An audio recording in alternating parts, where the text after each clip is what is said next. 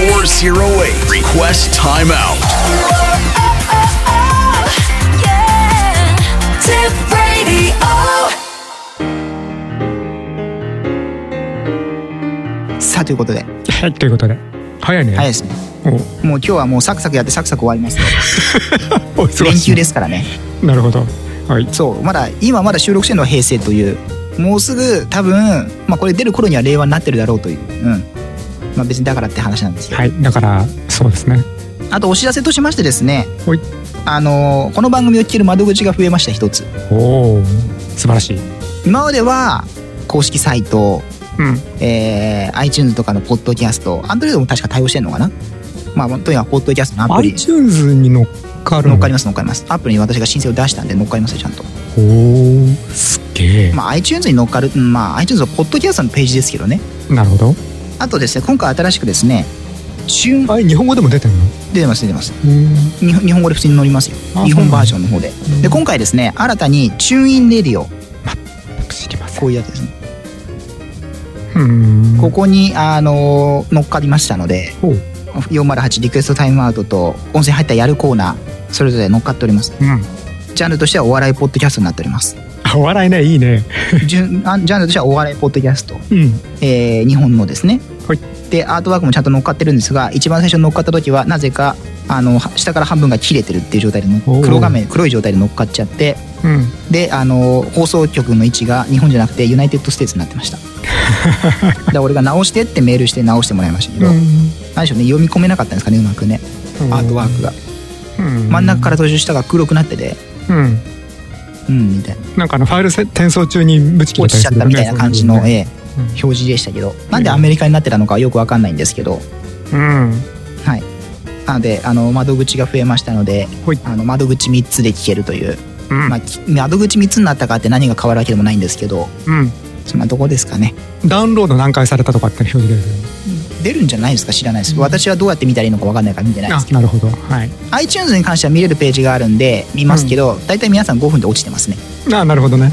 リスナーがこう時間によってどう変形していくかみた いなグラフが出るんですけど皆さん大体5分で落ちてますね、なるほど素晴らしい素晴らしいそんなもんです はい。ということで、今日ゴールデンウィークなんで、ですけど、なんか、小田急線なんか、しっちゃかめっちゃかなことになってますね。あそうなんか途中、新宿方面から、こう、箱根方面、小田原方面に向かってくるわけですよ。うん途中の各駅乗っててですね、途中の上りとで8分も止まりやがってですね、あそうちょっとちょっと長いね私はちょっと、あええと思ったんですけうど、んその間に、えー、快速急行でしょあ、じゃあ急行か。急行、快走、えーロマンスカーっていう3本立てでかに飛ばされて8分待ち。うんその前の成城学園前でもロマンスカーに抜かれたんですけどロマンスカーがやたら走ってますねうん書き入れ時ですからもう満席状態なるのほどそういえうおうえで逆に反対方面にもロマンスカー2本1本見ましたし、うんあと面白かったのは待ってる間急行線のあの観光線の方に急行の新宿行きが入線しててああそうねあ朝方そそういうことやってたね今あ昼間ですよ昼か今うんで何かなと思ったら今度向こう学遊園で多分向こう学遊園発の準急が止まってましたけどうんうんうだんから多分出庫できない関係で観光船に急行入れたのかなとか思いましたけど遊園からのあれ出庫ってだって急行線にしか入れないんじゃないですか観光船入れないですよねあれ多分うーいい質問ですわかんない入れないような気がするけどねだから急行線に寄せた観光線に急行を走らせて上り戸からこう何逆何チェンジするんじゃないの差し替えっていうかああ急行線と観光線ね、ええうん、お互いの車両をそうかもしれない、かなと思ったんですけうど、ん、いやああとはあの特急を通すためにうん急行が、観光線に入れてうるんパターンがあったかなって一瞬思ったんだけど忘れました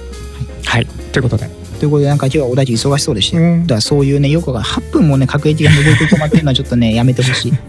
田舎の路線かよみたあいなの確かに田舎の路線でさ行き違いのため8分止まりますとか10分止まりますとかあるじゃないですかうよくん田舎はね、ううん単線のねあの新百合で大体いつもそのぐらい止まってるもんうんだって新百合あの新百合から先はか先はっていうかさ上り戸から先ぐらいになるとあの小田原方面みのんな話ねこれ10分サイクルそう小田原し小田原要するに上り戸よりも小田新原宿から、うん、離れていくとえっと確定は10分サイクルなんだよね、はいつまり次の確定は10分後に来るわけだから、はいそれに追突されないように出ていくはいはい雰囲気があるよね、はい、でも新百合はいつもそうなんだけど登り戸でそれやるとうんちょっとうん、頭くるねそう10 10 8分8分止まりますって言われ少々お待ちくださいって言ってええと思ってうんあれそんな止まったっけかなってでなんかな階層も通過していくし何なんだろうあの階層はと思ってどこに行くんだと思って知りませんうんいやまあいいんですけど、まあいいんですけどはいでロマンスカー見たら満席でしたよやっぱ皆さんね、あのゴールデンウィークということでうん今回はスーパーゴールデンウィークですから前代未聞の10連休という、まあはい休める人は10連休というそういうことですね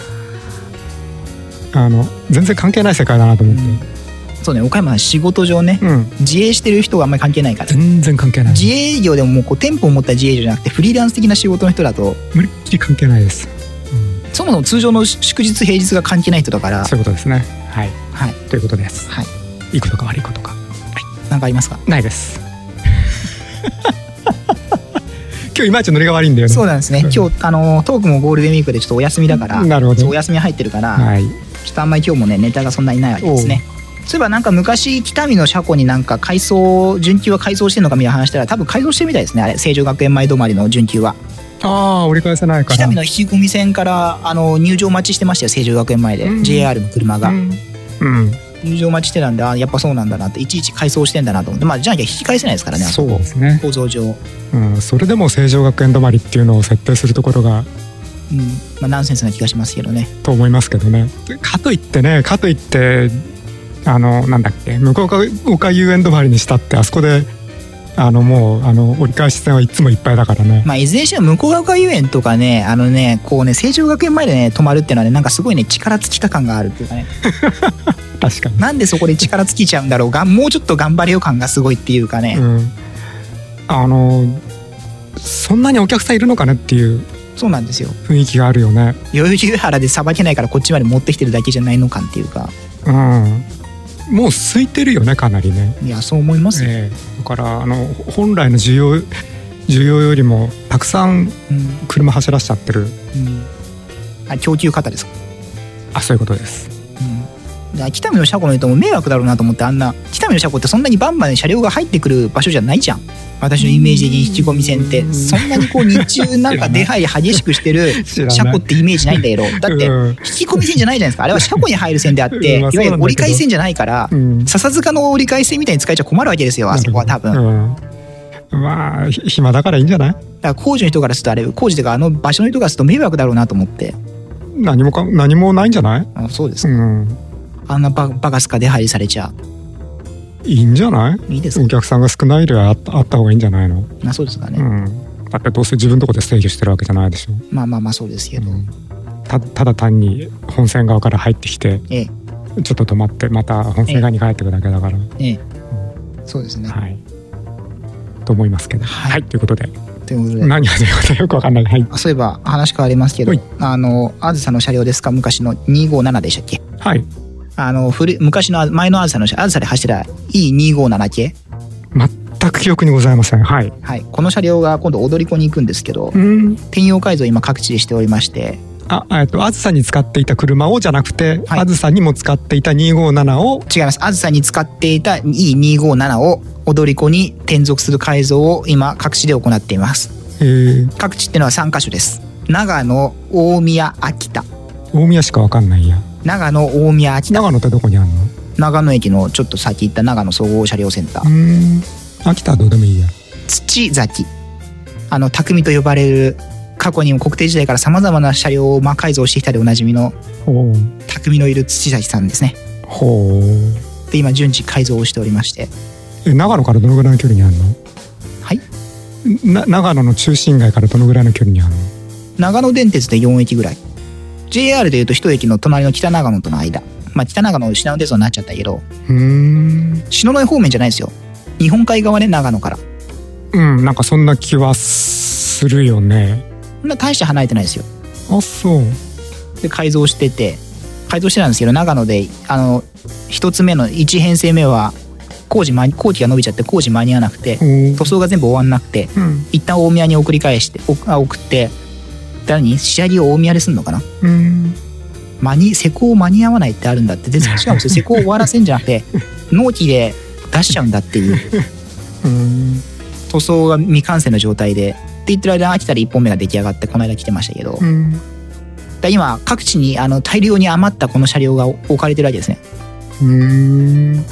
奥でしょあと今幕張にもいる幕張にいる子は今この連休中だから臨時の増発の波動用として使っててうんあのさざ波あるじゃないですかさざ波新宿と立山を結ぶ内房線のはいほとんど認識できませんでしたえっともう一つ何つったっけさざ波と若潮あ若潮か若潮は外房あー鴨川の方に若潮っていう名前はなんとなく認識できるんだけどさざ波は全く認識できなかったあ本当ですかあと潮祭ってのもあるけど短すぎるわけね要するにね、まあねでそこは所定こう5両なんですよこれうん500番台っていうこれの黄色いバージョンがあってうん5両なんですけど、うん竹脇で今混むからって言って初めてこの車が余ってるんで、うんあの8両あ9両うんなんで車を持っちゃったのなんでだってもうは引退したんであずさからはうん全部新車にあずさ置き換わったんで、あのこのそれ車だじけゃないのんですそれだけのために余っちゃったのそうですそうですで今改造してるんで、うんそんなあねだって何十何何編成もあるのいっぺんにドンって改造できないじゃないですかなるほど、 10万じゃなきゃなるほどねピザ窯いっぱいあってピザだって1日10万焼けないでし ょピザ窯は3つしかないんだからさ確かにピザは3枚ずつしか焼けないわけですよ、はいだからこねちゃったピザ生地じゃどこに置いとくのって話なわけですよはいね、ピザ窯はそのために10枚作れないのなるほどはいその余った生地を使っって今いろいろやってるわけですよ、うん奥に置かれてる子もいるしこうやって波動用として走ってる子もいるし、っていううんあと臨時のあずさとしてまあつく使ってるのもありますけど、うあずさほらシステム変わったんで、うんあのほら全社指定の座席未指定券のあの日田市とかで使ってるあのシステムを導入したんでうん対応できないんですよこれランプついてないんで、うんそれそれこそ改造してつければいいぐらいの話、はい、なので踊り子にするときに改造してランプつけてるみたいですだからなだるかほらどね踊り子になるときはランプ使ういんつけた状態で走ると、そもそも現状いまだにあの踊り子を国鉄の車両で特急料金取ってるっていうことがちょっともう異常事態ですけどねね、国鉄の車両ってあのいい一185でしたっけあのストライプの横ストライプのはいはいはいまだあれですからね185だっけ忘れ忘れちゃったうん絵は出てきますかうん車のうんだってあれあれ割と斬新だったもんあそうですざうん斬新だってどういう意味で、まああれ国鉄最末期に作られたうんそその頃でしかもその特急用で窓がひ開くっていうのあそうでがすねこれで、ううんん、うんあの特急用と言いながら雰囲気は普通勤じゃないか通みたいみなたいな、なんかどっちとも使えるぞみたいな感じのやつだったんですうよんね確か、うん、そういうネーミングをするようになっはいたのも割とその頃じゃなかったかなあんまり最初天城あそうだっけあの割とちょっとネネーミングも含めてちょっとちょっと意外性のある特急だなっていうイメージがあるってことあでする、ね、うん、まだ現役ですよあそう、これで特急料金を取ってるってのはちょっとなっていう、まあねちょっと設備的にもう限界でしょっていうこれが快速として走るんだったら何の問題もないと思うんですよねうんこれを特急として、まあ、B とは B 特急料金とはいえ特急料金を取ってるっていうのはうんうんまあそれはそれは、ううんんあの当時からのでしかも一応観光路線でしょビジネス路線じゃなくて観光路線でしょ、営業方針ですね、うんあの安安い方の列車をなくしてあの特急料金で稼ぐというのはうん国鉄時代からのん営業方針、常套手段ですかはいでもこれで多分 JR 東これが変われば全ての特急車両がやっと JR カゴの車両になるんじゃないのうんてったって30年だったもう30年経ってますよ。もうもうもう30年どころじゃ35、6年経ってんじゃないのもう。まあね昔の車まあ、言はってもこれ国鉄最末期に作った車両だからま昔の車あ、はうん、長持ちしちゃうからねうん、まあ頑丈ですからね。うん、これ草津とかの方にも走ってましたけど、うん草津の方はあの日立の車両、うん日立首になったあのスーパー日立の車両です。うんあれで置き換えましたけど、うんまあだからボロをボロで置き換えると いう、もうまあ JR のこの上等手段をですね、あボルで置き換えるあの東の東の中だけでやんなきゃいけなかったんそうでですすねね。。まだちょっと新しいでしょっていう話ですけど、うんまあにしてもまあ新しくなったんですけど、JR カゴの時にはなったわけですよ。うんまあ、踊り子をだから今度このあずさの車両が行って置き換えると、なるほど。まあ、ボロって言っても私この車両まだあの新車のイメージなんですけどね2002年ぐらいの登場じゃなかったでしたっけそう2000年とかえ割と、ああまあそうかもしれない。うん、あのなんだっけあの天井の低いやつ手順の低いやつスーパーズさん、スーパーズですね、はいまあ、引退しちゃいましたけどあれの後だよね。そはれいできたあれの後で。すあれの後ですあそれ中央線通れるんだ。だからだって中央線用の特急です中から央そううんはい。と通れるんじゃないんだって、と通ってたんです。はい、いやそりゃそうだよね、はい。そのスーパーアツだってなんであんなに低くしたんだっけえ、振り子だからじゃないのあそう振り子にするために低い方が良かったのうそうじゃないですか。低低重心じゃないですか。ーん振り子ってパッシブの振り子そんなことないんじゃないですかアクティブだよね多分。で低くする必要があったのえ、それあれですよね。いわゆるえし自動振り子か手動振り子かっていうか、カーブに入ってから振るか、あそうつうんそうそういうことですよね。そうそうあそのうふあのカーブに入る前に予測して振るかってことです、はい予測して振ってます、あれは。だよね、はい。あれパッシブうんあじゃあアクティブですよアねク。ティブアクだからパッシブの時は酔うっていう、あの国鉄のシナノとかの車がパッシブティブでそうそうそうあの最初に最初に出た時のやつね振り遅れ、うんうんあの黒潮に使われてて、ゲロ潮って呼ばれた。あそうあっちも使ってたの使ってて、ゲロ潮って呼ばれたじゃないですか。おーあ中央再生しか知らなかった で中央再線との信濃と黒潮とかとあと八雲白尾線のうーん岡山と出雲市を走ってあそこはまだ使ってますよその車をあそううんまだ走ってますだから、ううんんまあ私は八雲に乗った時に吐きそうになりましたねそうあそんなにすごいのああ酔いましたうん白尾線は三三冠路線なんでカーブが激しいですしいまだもうあれ以外はもう全てアクティブでしょ多分今時パッシブうん、ないと思う、うん、あのすごく評判悪かったし、だからこれは振ってます自分で、うん、新しい車両は振り子じゃなくて自動傾斜装置っていう形で角度の何傾き度数が減りましたけどあのアクティブで振ってます振ってはいないけど傾いて向けてまうすねん、うん、うん、あ正しい方法だと思います。振り子をやめちゃいましたけどうん、私は振り子にすべきだと思いますけどあ、お、あ、お、あ、あ、はい、はい。なんかね新しい車はね投げ飛ばされる感じがするのね乗っててうーん、一回ねこう両方入った時に乗り比べてみたんですようん、行き新しい方で行って帰りはその前のスーパーサで帰ってたんですけどうん、素晴らしい。行きなんか投げ飛ばされガンってこう投げ飛ばされる感じがするっていうかううんあれは、そのそれが原因なのか分かんないですけどうーん、で、帰りはね、逆にねちゃんとこうカーブにこう差し掛かりにこう緩やかにこう傾いてって、うん、大丈夫だな、うんみたいな。うん、まあ、たまたまなのかもしれないですけど、なんかね、あの新しい今走ってる朝の車ね、なんかね、投げ飛ばされる感じがするんだよね。衝撃が来るんだよね。私のイメージだとこう、こう、うんな何度か2、3度乗りましたけど、だからね、できればね、振り子の方がいいんじゃないかなか。まあでも振り子の方が大変なんでしょ、メンテナンス。と思うけどねう。ん。振り子の場合、その振り子の回転中心がどの辺にあるんだろうね。その座ってる人の頭のぐらいの位置とかさ。えじゃあに257は、えっと、そのぜ全然振り子機能がなくて、はいえーサスペンションだけでやってるってこうん。257、今のですかと、うん、今のはそうです。あ、253? 253どっちだか知らななんかい今のあた、今入ったやつですよね。あ今使ってるやつね今使ってるやつは今そう空気バネで空空気圧あはいではいはいこう調整して、うんえっと、だから何今まで5度傾いてたのが3度になったとかなんかそんなぐらいうん傾きの具合が下がってますけどうんそうそうで JR 四国でも同じことやろうと思って今振り子で走ってる車両に同じ車体警察装置タイプの車両を入れたら、うんあまりにも山間部が多すぎてあの空気の補填が間に合わないで使えなかったほうあの先行量産車まで作ったのにそれで検査したら、あの空気ための間に合わないんですってほうあまりにもカーブが多すぎて、うんで結局すいません新車開発振り子で新車開発しますってもう一回作り直しました新車をへえ設計費大変だったねあの車どうす んのなんかカーブの少ない車両でその車だけは営業として使いますけどだからせあの先行量産車で制作打ち切りエアーが足りないぐらいだったらエアー足しゃいいじゃんなんからしといいでうすという発想じゃなかったわけねなんかうんまあディーゼルですしねなんかねコンプレッサーをそんなに詰めないらしいよくわかんないですようん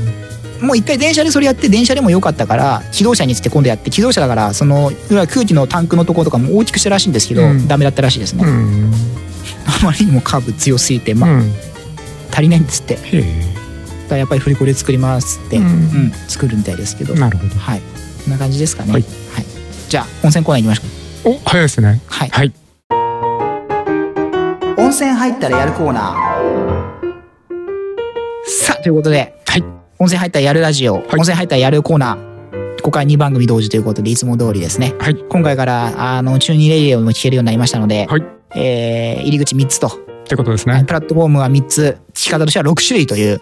この多彩なプラットフォームを用意しており ます。この番組。なんかすげえインフレ的数え方な気がするけどはいそうですね。数字の、数字の、あの、あのレトリックによってどうどうでもいいはいどうでもいい数字を足してるような気そがうでしすまね。どすけうでもいいい数字を足すことによって、なんか、あの、ネット局が増えたぞ的な、はい今だから6地点で聞けるという、こはのい素晴らしい番組でございますよ。ははい。ということで、今回言った予想をどうぞ。全然覚えてないんですけどなんだっけ前回 は前回なんかあの京都の京都のちょっと先まで違う違ううそれはさらに前でしょそれ前前々回だっけ城崎温泉と岩見温泉はそれ前々回えっとえらいえらい寒かった青森のあたりに行ったそのうがですそうです前回は青森県のそう下風呂温泉ですよあの下北半島で島風呂が濁って下風呂になったぞっつってあなんか言ってたなそう函館までフェリーで行った方が近いみたいなおーおーおーおーおーおーおーあったあったあったそうあれ、うんはい、はいあそれが前回ねはい、さあ今回は今回九州行こう九州九州九州何九州は高知県高知県おなああんかれは四国だはい どっちですかじゃあ高知県高知県はいファイナルアンサーえー、温泉なんかあんなあそこにいや知りませ んだってあなたが言ったんでしょ岡山さんがそうおっしゃったんですよだって高知県って高知県しか知らないもんあとなんかあったっけと年まあちょっと何てかよくわかんないんですけど、ははいい結局どこ行ったの今回ははい千葉県です、えれえ近いの千葉県はい鴨川市にございます、い鴨川グランドホテルです鴨川って割と南の方だっけ阿波鴨川ですそうですね房総半島の端あの端っこと言われても例えばその松戸なんてのも端っこだしなるほどだから言ってるじゃないですか鴨川鴨崎も端っこだから鴨川っつってるじゃないですか南の端っこだから鴨川っつってるじゃないはいはいその通りですここの鴨川温泉でございます今回はああ安易な名前だねあのー多分ですねここ冷泉だと思うんでおおあのい旧温泉法上は確か温泉じゃないという、うんええ単なる湧き水ってやつですねまあまあまあまあそういうことをおっしゃると まあまあ単なる湧き水じゃなくて単なる井戸水さあ、ということでね。ご質問は。ないです 何そのあの井戸水じゃなくてまあいいやはいうんあの要するにふ普通普通の井戸水よりも多少混ざり物があってあの温度は別としてあのこうなんなんか効能があるとかないとかっていう表示ができるということをそうですね。温泉名は鴨川温泉渚の湯。直な名前だなはいもう鴨川温泉、鴨川グランドホテルっていうホテルがあるんですけど、その中の温、だまあ、大浴場。いやうん温泉ですね。うん。うん、今までは大浴場だったのが温泉になった。まあ結構前からこうやってますからね。そうなのん。泉質は単純硫黄泉。なるほど。温泉効能は抑揚の一般適用症が全般的に該当する形ですね。うん。いいつものあれだな。い一応言っときますかい。あ結構ですか、うんまああれです。結構ですうんもう神経痛から始まって糖尿病で終わるあれです。 はい。うん。で、一応ここが自慢ですって書いてあってですねお。鴨川温泉渚の湯は天然硫黄温泉です大浴場には光明石温泉もございますこれ人工温泉ですね何温泉光明石何公明石光るっていう字に明石海峡大橋の明石ほう。うに温泉ーん。その石を置くことによって石から出る確か成分で温泉だぞみたいなのがあるんですよ確うーかん。でございます海辺のリゾートホテル2つの温泉をごゆるりごゆっくりお楽しみくださいというなるほど。はいこちらの温泉でございますよはい。はい外見えるんですかあもうそ海っぺりの温泉ですだから海を見ながらこううん行ける感じのうん。温泉でございますね外湯じゃなくて建物の中。はいこんな感じですほうほう。うん何半分がそ建物の外にあるのまあ、こう露天風呂と内湯とがあるって感じです。これは露天風呂の絵ですね。ほう。そうそうそうそう。内湯は内湯で別にこう下の。ああ、うちは単なる大浴場ですね。はいうん。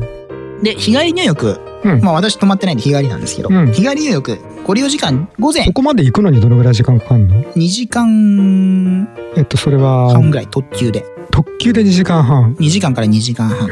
ええあ、そう。はい通過待ちを含む。通過待ち。特急なんで通過待ちは存在しないんですしない。しないけど2時間半かかる。まあそうですね。駅からの距離は、うーん。う太郎が使った交通機関徒歩です徒歩。徒歩でーん。う15分。そんな遠くないか。ーん。徒歩10分って書いてます。うん。うんということは、急ぎ足なら7分で行くというやつですうね。ん徒歩10分ではいけない気がするけどな。あ、そう。 Google 先生に聞いてみます。ほら、徒歩って、え駅の敷地を出てから、ホテルの敷地に入るまでだから、そのドアトゥドアよりもちょっと短く表示されてるかもしれない。シェーロ。はい。東方で14分ですね。だいぶ違うね。うん。まあ大体15分ぐらいだと私も思いますよ。うーん。はい。んなところでございます。はい日帰り入浴なんですけども、うん。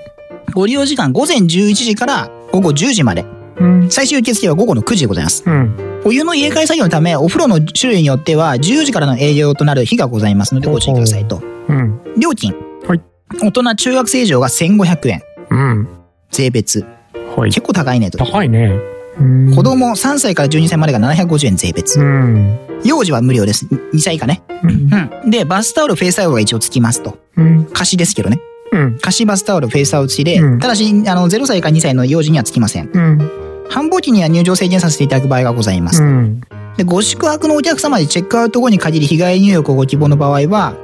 大人が750円、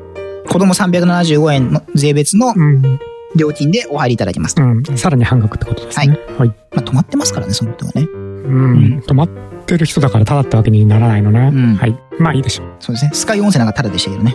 スカユってあの強烈そうあスのペーハンペーハン2.24とかってやつだっけさすがに覚えてますね。強烈すぎて。いやその名前とにペーハーににとは一致してないんだけどなんかそんなそんなところがあったなってはいちなみにさっきのあの光明石ですかあれはうん爆飯石だそうですよ。爆飯石を用いた天然岩風呂。爆飯石ってどんな字が爆飯石。どんな字が来る麦飯。ああ初めて聞いたまあいいや、うんはいだそう書いてあるの。いやいいんだけどちなみにその鴨川温泉としてのやつは、外湯の海の回廊と寝湯ってとこがこれ鴨川温泉なんですね。あと内湯の露天風呂。うんこれがそのいわゆる天然の鴨川温泉。はいで、露天岩風呂とか外湯とかは、この光明石とか、あの、この爆飯石とか、うんこういうのを用いた人工温泉でございますね。はいうん。鴨川地区内の温え旅館22軒が参加して温泉宣言を掲げ、新しい温泉地の創造を図っておりますと。うんまあ地おこしってやつだね選出名は申し上げますが、含む硫黄、ナトリウム、塩化物、炭酸水素、塩、霊光線。えー、冷たい鉱石の鉱に、鉱石の鉱にあの、泉ってみたいな泉。にはいあ。ーはい低調性、弱アルカリ性、霊光線。うんまあだから、やっぱり、あの、海の水なんですよね。塩化物って入ってないのもそうですけど。うんまあまあ当然混ざるでしょうけどねうんちなみに、あの、低調性ってなんだっけまあいいやはい麦飯のやつ、うん爆飯石ですかうん爆飯石とは豊富なミネラル分を含んだ岩で石で湯を通すことで石の中のミネラル分が湯に溶け出し効能豊かなお湯となります本当かよっていううんまあ主まなあミネラル 分マグネシア無水ケイ素アルミナ石炭はいあじゃあ石灰酸化ナトリウム酸化カリウム酸化第二鉄無水リン酸化マンガンなどうん効能いきますちいやいいですょっとこれはもういいよねうんサーモグラフィンによる測定検査から冷え性に対しても効果が期待できるんだそうですうんで、光明石とは、多種多様な水溶性ミネラル成分を含豊富に含んだ岩で、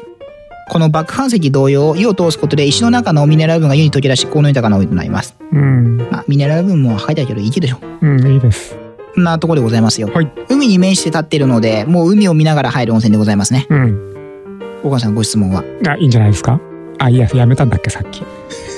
何何何いや低調性って何だったっけなと思ってさ、う私のちょっと今、温泉の方見ましょうか。ここに入ってる。おなんかあるうんあります、ありまうす。ん温泉のね、なんかね、このね、なんかね、温泉を10倍楽しむための基礎知識って本があるので、うんここもね、ちょっと繋いでおいてください、してるところで。なんかあのたただ単にその勝り物の濃度が低いぐらいのイメージしかないんだけどさ低調性っていうイメージから言うと出てきた低調線ありましたはい浸透圧による分類うんでもわかんねえ よそれうん頭頂頭頂って何て書いてある ?8 から 10g あなんだこれ物質量物質物質量をそのまま書いてあるだけかあわかりましたわかりましわわかりましたが、んつまんない言い方だねはい要するに混ざり物が、うん混ざり物が大雑把にいって1%前後ってことかうんはいということでだ濃度薄いよってことでしょ普通よりも濃度が薄いよっていう産業でいうと温泉濃度薄いでしょあそうですズバリその通り低調です性ってのはねはい温泉濃度普通ってのがその頭頂性ってやつではい温泉濃度濃いってのが高温泉ってことでしょだかはいら薄いぜってことねうんさあということでね 一応アクセスはいあの鉄道だとまあ徒歩15分駅からはい、はいえー東京からバスでお越しの方うん浜松町の駅から東高速バスアクシー号というのが出てますほう東京八重洲口を停止青は鴨川駅まで行きますねほううん片道2450円だそうですよ、1時間に1本の割合で1日21往復運行うん東京八重洲口前からは青鴨川駅西口まで約2時間鉄道より早いじゃんアクアラインがあるんでねあそっち通ってくわけね、はいあなるほどねアクアラインですね。渋谷からバスでお越しの方、高速バス鴨川渋谷線、うん渋谷マークシティから青鴨川まで片道2650円、うん1日4往復運行。うん、ちょっと空いてるな渋谷のマークシティからに青鴨川駅西口まで2時間半です。うん千葉駅からバスでお越しの方、高速バスカピーナ号。千葉駅から青鴨川駅まで片道1850円、2時間に1本の割合で1日9往復運行。およそ100分で青鴨川駅の西口まで行きます。うん 栗浜からフェリーという案もあります。うん栗浜港から東京湾フェリーで金谷港。で、そこから国道でホタ。うんで、青鴨川グランドホテルと。うん以上です。はいなんだっけ点数です。点数ですはい今回の点数なんですけどもはい。 75点。75点。あまあ出せませんかってやつですねはい内訳は内訳は、今回激しく点数が流動しておりました、今回。 はいはい、激しいですよ。おうまずセンスが65点。うん風呂が遠足サインでマイナス2点。ほうまあ若干ね。遠足祭若干ね。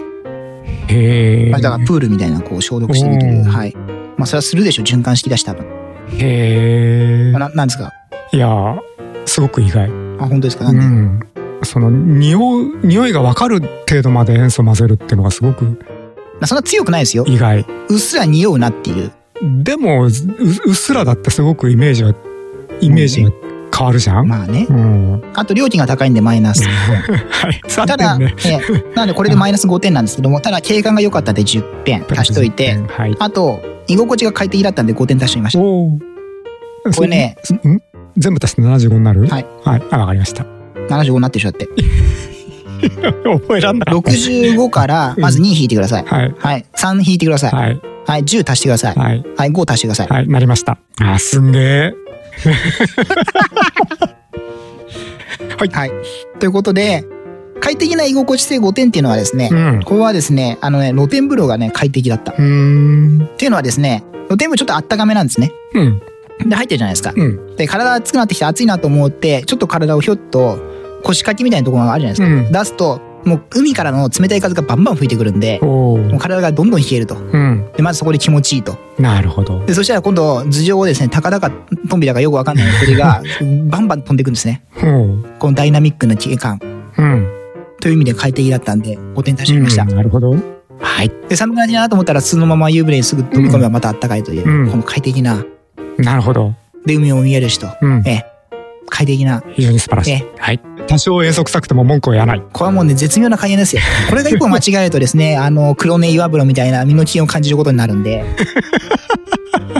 これがね、5点足しっていうのはね、これはね、あの絶妙ななるほどはい湯加減と風加減というう。んなんで、これ日によって身の危険を感じる可能性もあるってことです ね。は。はいい晴れていて、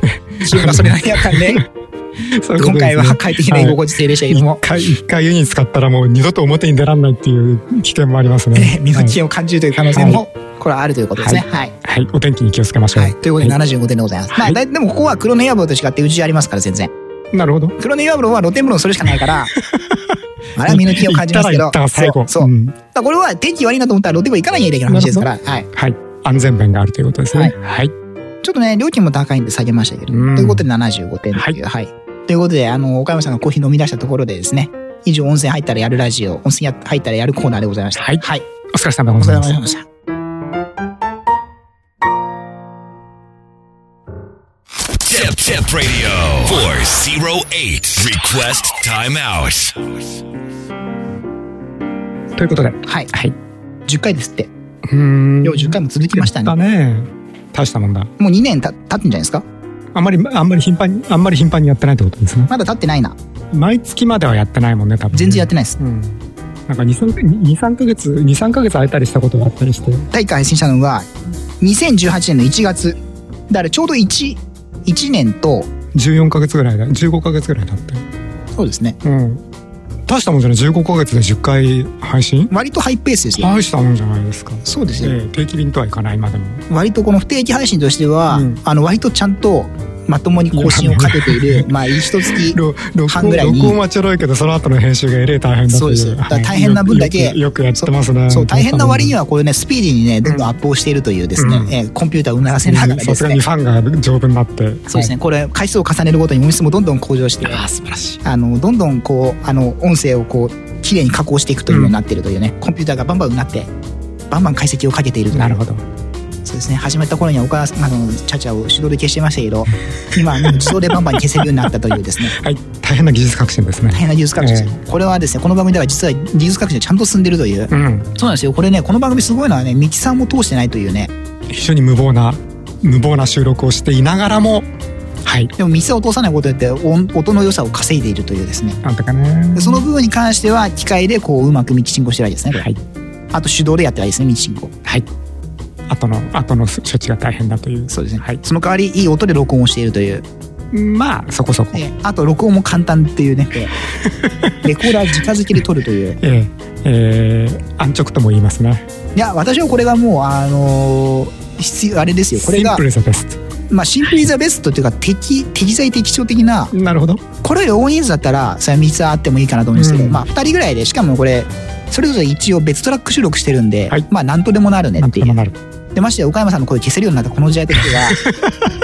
もう何とでもでなるみたいな、うんそう非常にいいことですええはいよろしいんじゃないでしょうか、はということでまあ今日こんな感じですかあなるほど